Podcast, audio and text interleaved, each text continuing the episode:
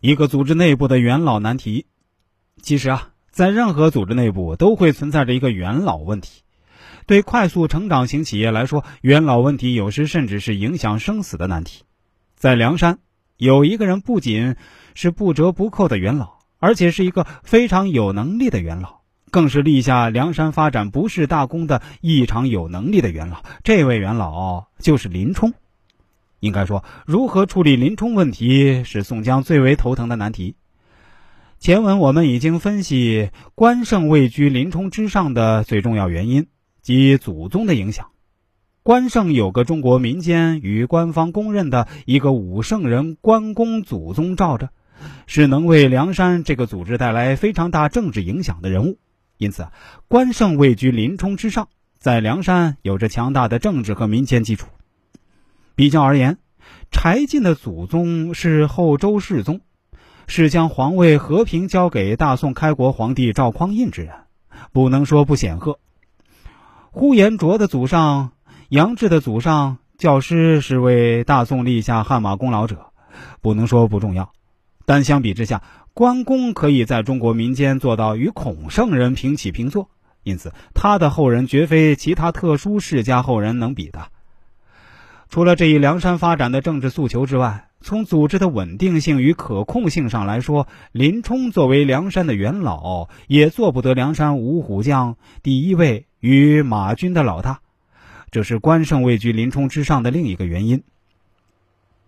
我们知道啊，从队伍发展，梁山有三次是重要的关键时刻。经过这三次扩充之后啊，梁山才在天下群雄中占据优势。第一次是宋江假上梁山，为什么说是假上梁山呢？是宋江表面上带人马上梁山来了，但在路上中途改主意取道回家了。是花荣、秦明等率领宋江的第一支队伍加入梁山。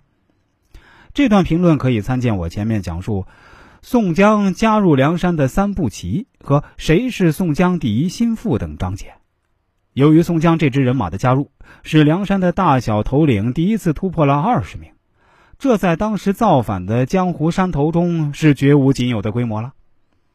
第二次是扬州劫法场救宋江，戴宗、李逵、李俊、张顺、张衡、穆弘、穆春、童威、童猛等加入梁山。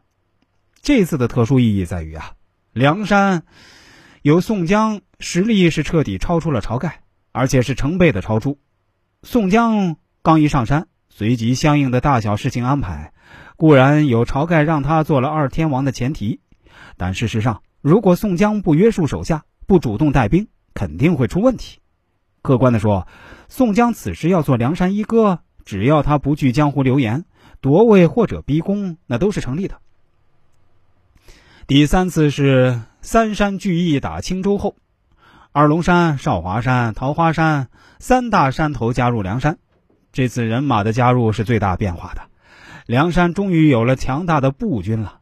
至此，如果从组织的产业布局上看，梁山的马军、水军、步军都有强大的元帅级人物，与日俱增。为管理全线的是，第三次人马加入后，突然间，林冲背景的英雄多了起来。